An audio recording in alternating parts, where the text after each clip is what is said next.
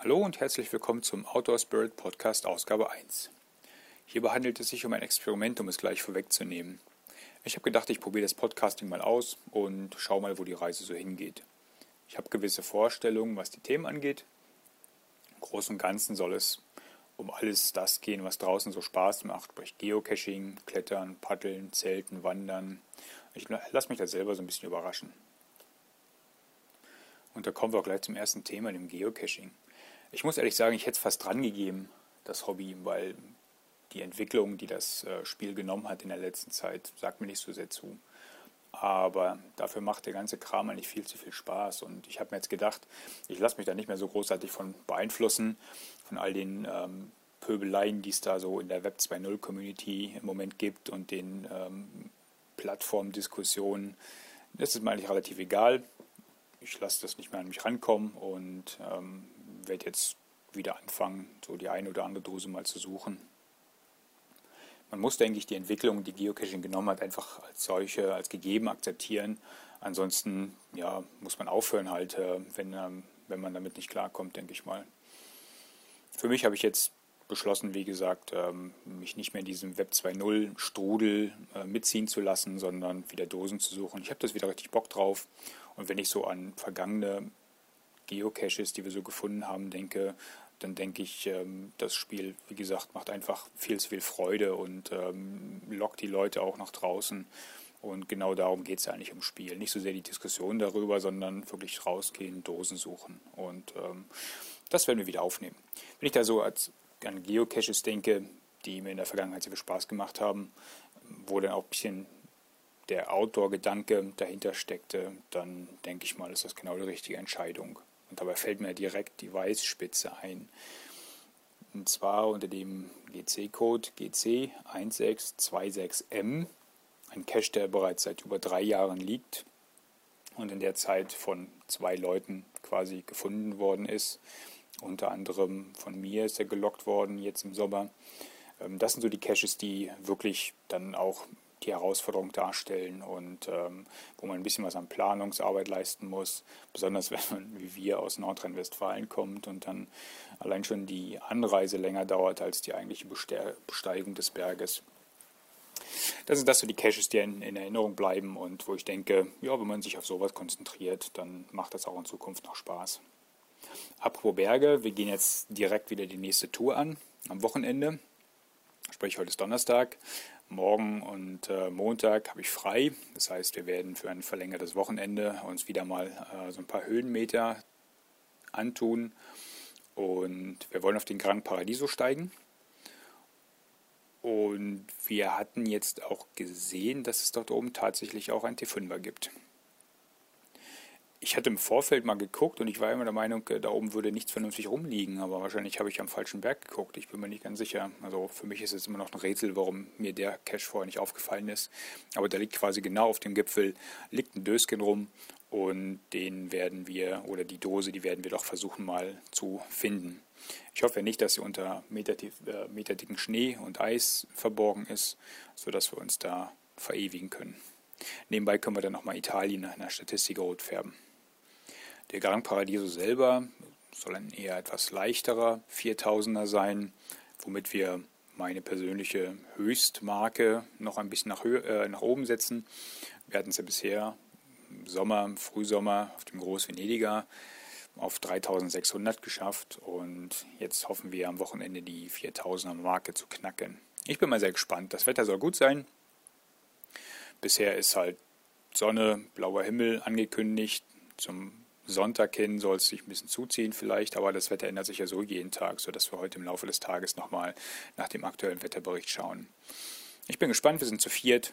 Das wird bestimmt eine riesig große Tour werden. Zur Planung von einer solchen Tour fällt mir aber gerade ein, ich hatte neulich per Twitter mal angefragt, ob denn noch irgendwer Google Wave benutzt. Ihr erinnert euch vielleicht, ähm, das Projekt von Google ähm, groß angekündigt als die neue Technologie für E-Mail, Chat etc. pp.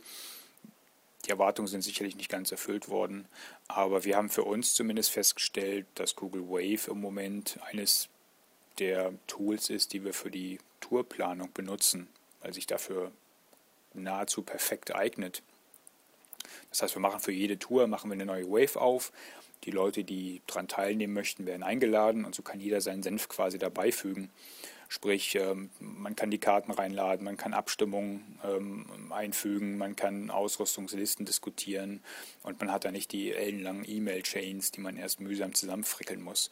Also wir finden dieses, dieses, äh, dieses Tool ähm, Google Wave ausgezeichnet, geeignet für die, für die Tourplanung als solche. Ähm, falls ihr andere Erfahrungen habt, falls ihr andere Tools benutzt, dann wäre ich über Feedback recht, recht dankbar. Natürlich kommt auch die Kamera wieder mit, die Videokamera. Also nicht nur die Handycam, sondern auch die Helmkamera. Ich habe dann halt immer das Problem, dass mir schlichtweg die Zeit fehlt, um die Filme am Ende des Tages zusammenzuschneiden. Ich habe hier noch ein paar Projekte in der Pipe, die noch geschnitten werden müssen. Das ist immer noch wesentlich aufwendiger als die eigentliche Tour selbst.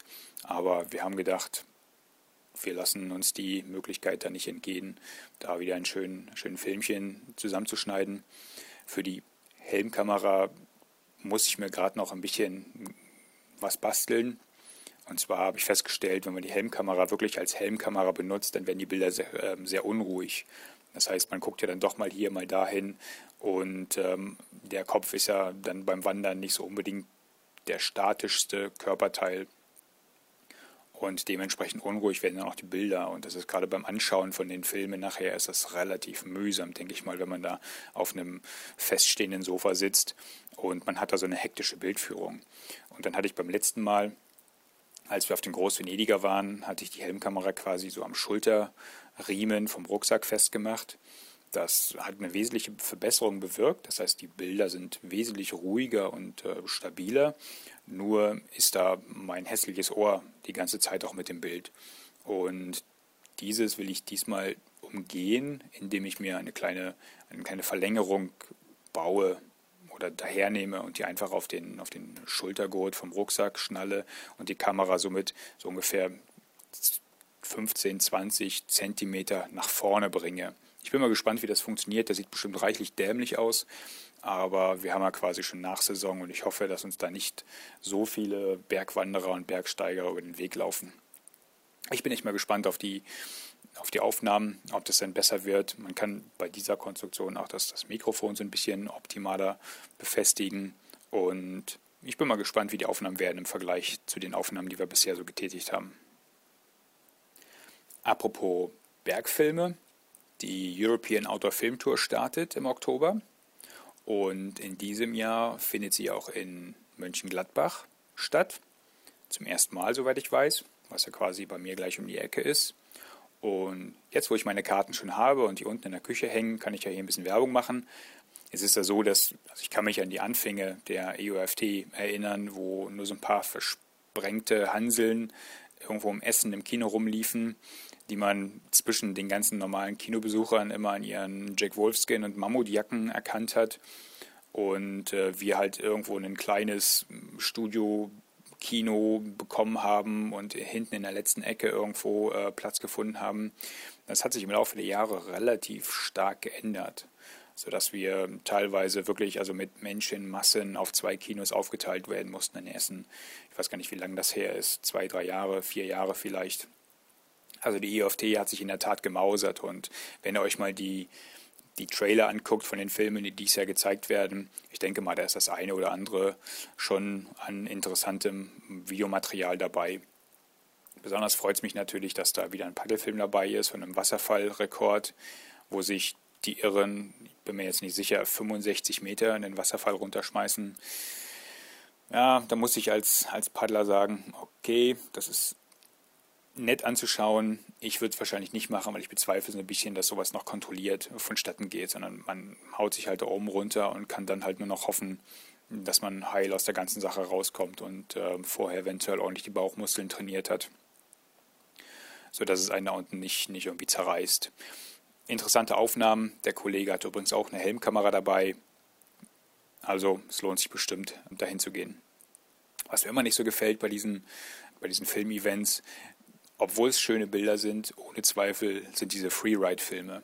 Weil in den meisten Fällen werden irgendwo Lawinen auch losgetreten und ähm, dann wird das Ganze als spektakuläre Aufnahme verkauft. ich bin mir da bezüglich der Außenwirkung nicht immer so im Klaren. Wohlgemerkt, schöne, spektakuläre Bilder, aber ob das so immer zum Nachnamen ermuntern soll, bin ich mir nicht so sicher. Dann wird es den üblichen Film vom David Lama geben. Der ist ja Mammut, die Firma Mammut ist einer der Hauptsponsoren der EUFT und David Lama ist einer der Sportler, die bei Mammut unter Vertrag stehen. Der ist jedes Jahr dabei mit dem kurzen Filmchen, Klettertalent. Ja, mal gucken, was er diesmal so im Programm hat. Ansonsten, woran kann ich mich erinnern? Ein Film ist bestimmt interessant. Da geht es um einen Franzosen, der sich für 300 Tage auf eine einsame Insel aussetzen lässt, ein bisschen Robinson Crusoe spielt und dabei die Kamera mitlaufen lässt. Wie gesagt, der Trailer, der sieht auch mal ganz spannend aus und äh, ich freue mich wirklich auf den Abend. Ich packe mal den, den Link zum Trailer in die, in die Show Notes und schaut es euch an. Da sind die Termine auch. Wenn ihr Interesse habt, geht hin. Es lohnt sich auf jeden Fall. Ganz anderes Thema. Ich bin Zelter. Also wenn wir mit der Familie im Sommerurlaub fahren, haben wir meistens Zelt dabei. Und als solcher war ich also ein bisschen Alien auf dem diesjährigen Caravansalon. Aber es hat auch einen Hintergrund. Ich trage mich seit einiger Zeit mit dem Gedanken, eventuell ein etwas reisetauglicheres Auto anzuschaffen. Und war da letztes Jahr schon mal auf dem, auf dem Caravansalon, haben mich ein bisschen umgetan.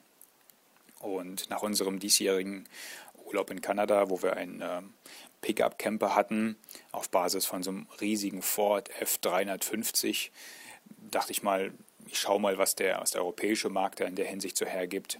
Und das Interessante war, dass wir wahrscheinlich, also Pickup-Camper gibt es natürlich ja auch und auch die entsprechenden Firmen, die die Wohnkabinen herstellen, nur halt nicht in der Größe. Das heißt, wir waren in Kanada, waren wir zu viert, also mit zwei Kindern unterwegs und wir hatten eine Wohnkabine mit einem Slide-Out, quasi wo man eine, eine Komponente am Camp an der Seite rausfährt und in diesem Slide-Out war das Etagenbett für die Jungs und der Platz war ausreichend.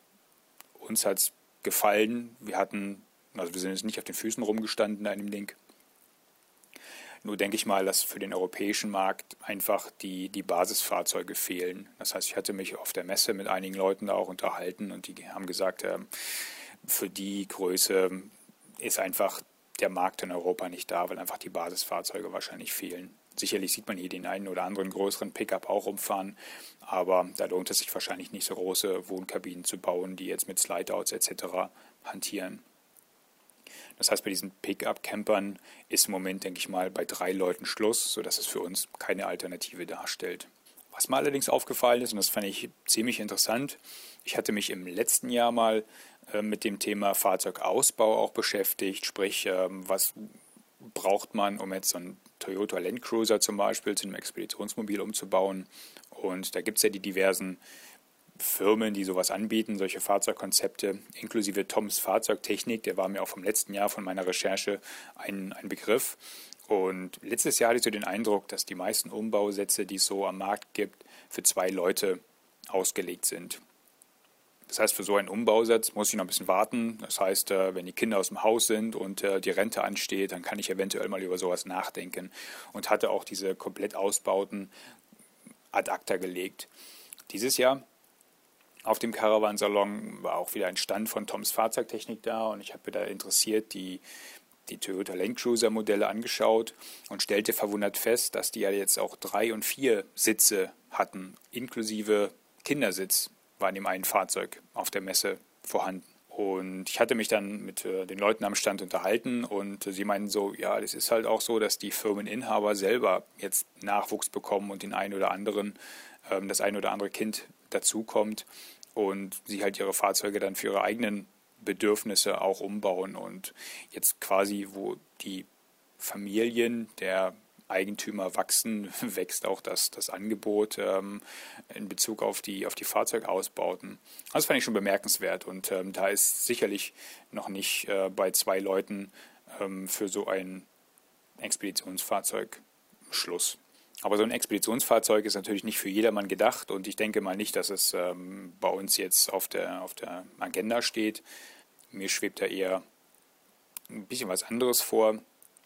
Und in der Hinsicht hatten wir auch am Stand von Three Dogs was Interessantes gesehen. Äh, Three Dogs ist ein Hersteller, die auch Klappzelte also so Trailerzelte herstellen. Und wir hatten gesehen, dass die in diesem Jahr auch einen Allrad-Trailer im Angebot haben. Das heißt, die haben sich ein, ein Allrad-Trailer-Konzept erstellt. Der wird übrigens in Deutschland hergestellt. Ich meine in Hamburg, wenn ich mich recht entsinne. Und auf diesen Allrad-Trailer wird quasi das Trailer-Zelt-Konzept von Three Dogs oben raufgebaut. Das sieht ganz interessant aus. Also man hat einen vollwertigen Anhänger, sage ich mal, der das Platzangebot im Anhänger wird durch dieses aufgebaute Zeltkonzept oben nicht beeinträchtigt, sondern man behält immer noch den Raum, den dieser Trailer bietet, diese Anhänger bietet ähm, für Gepäck etc., für Sportmaterialien, was auch immer man so dabei hat. Und dieses Zelt, das kommt letzten Endes nur oben drauf. Und der Aufbau geht wahnsinnig schnell. Er hat es uns gezeigt am Stand, es dauert keine zwei Minuten, dann steht das riesige Zelt für vier oder mehr Leute ja, ist schon recht beeindruckend und ich glaube, das schaue ich mir mal etwas mehr im Detail an. Ja, ansonsten, wie gesagt, äh, ich muss jetzt die Sachen packen für die Wochenendtour. Ich lasse meinen Spot Messenger wieder mitlaufen, damit äh, meine werte Frau Gemahlin Bescheid weiß, wo wir uns denn gerade aufhalten und ob alles in Ordnung ist. Und by the way, beruhigt sie das auch ein bisschen, dass dieser Spot Messenger auch die Möglichkeit eines Notrufs, eines Satellitennotrufs bietet. Und ja, hoffe jetzt nur auf gutes Wetter, auf das alles so funktioniert, auf dass wir keinen Wintereinbruch da oben bekommen und dass wir den 4000er da besteigen können. Wir lassen es diesmal so ein bisschen, ein bisschen flexibel auch angehen. Das heißt, wir haben eine gewisse Idee, was wir Freitag und Samstag machen wollen. Sprich, Freitag hoffen wir mal, dass wir nicht allzu viel im Stau stehen. Samstag halt auf den Berg hoch und was dann der Sonntag und der Montag noch bringen, der lassen wir so ein bisschen treiben und macht das ein bisschen abhängig davon, wie es uns denn nach dem 4000er so geht. Da gibt es ja noch den ein oder anderen Cache vielleicht auch in der Nähe. Ähm, wir haben Kletterzeug dabei, vielleicht machen wir ein bisschen Sportklettern, vielleicht hängen wir auch einfach nur am See ab und trinken das eine oder andere Bierchen. Wir lassen uns da einfach mal überraschen. So, damit möchte ich den ersten Versuch eines Podcastes hiermit beenden. Ich hoffe, es war von Interesse. Wenn nicht, dann sagt es einfach. Dann überlege ich mir entweder was anderes oder höre komplett damit auf. Wie gesagt, Feedback ist mehr als willkommen.